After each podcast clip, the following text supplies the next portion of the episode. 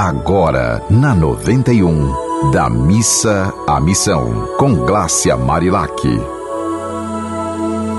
Olá, que seu dia seja leve, de muita alegria. Sabia que escrever pode ser terapêutico?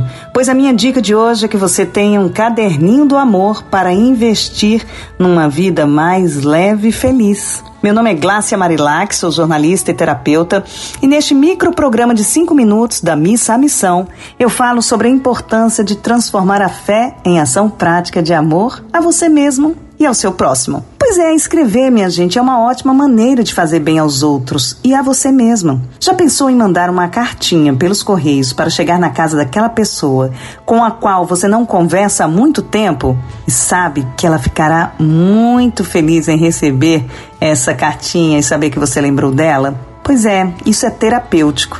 E essa escrita é o ato de utilizar as palavras para se sentir mais leve, feliz, mais resolvido com seus próprios conflitos. Reserve um tempo de 10 a 15 minutos, melhor ainda se for ao acordar ou antes de dormir, e escolha um caderninho para escrever como foi seu dia, o que mais gostou, o que não gostou, o que pode melhorar. Se estiver triste ou preocupado, procure fazer listas de tudo que te faz bem. Liste alegrias, pessoas, músicas, alimentos, situações que te fazem feliz. Uma outra alternativa legal é fazer uma lista de coisas pelas quais você é grato.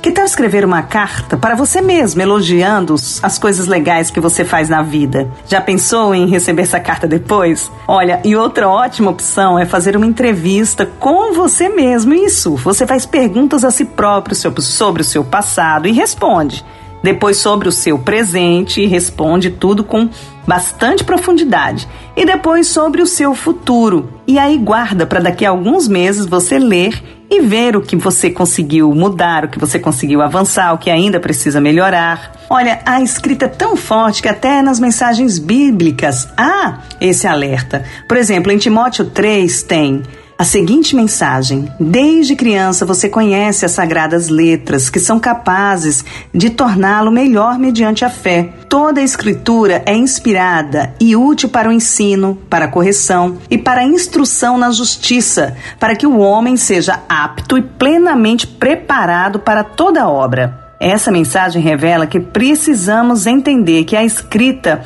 é muito importante para saber melhor quem somos, para onde vamos, o que estamos fazendo em consonância com a obra divina. Por exemplo, você tem orgulho de quem você é? Como está a sua vida? Você tem alegria? E se não tem alegrias, o que pode fazer para melhorar isso?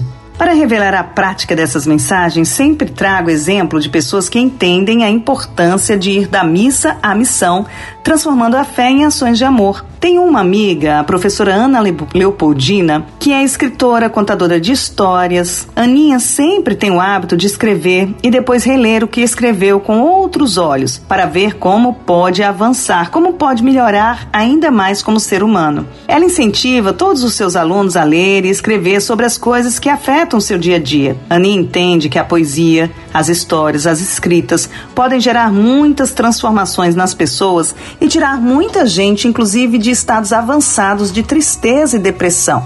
Ela faz vários trabalhos voluntários e já participou de muitas apresentações nas ruas da cidade para oferecer arte através da escrita a várias pessoas. Que tal iniciar um projeto assim na sua rua? Que tal fazer oficinas de leitura e escrita com as crianças e os idosos? A escrita é terapêutica, minha gente. Grandes alegrias, como a professora Ana Leopoldina já proporcionou, podem acontecer em vários outros lugares e a partir das suas ações. São várias as histórias que podem ser contadas para incentivar outras lindas histórias a serem compartilhadas.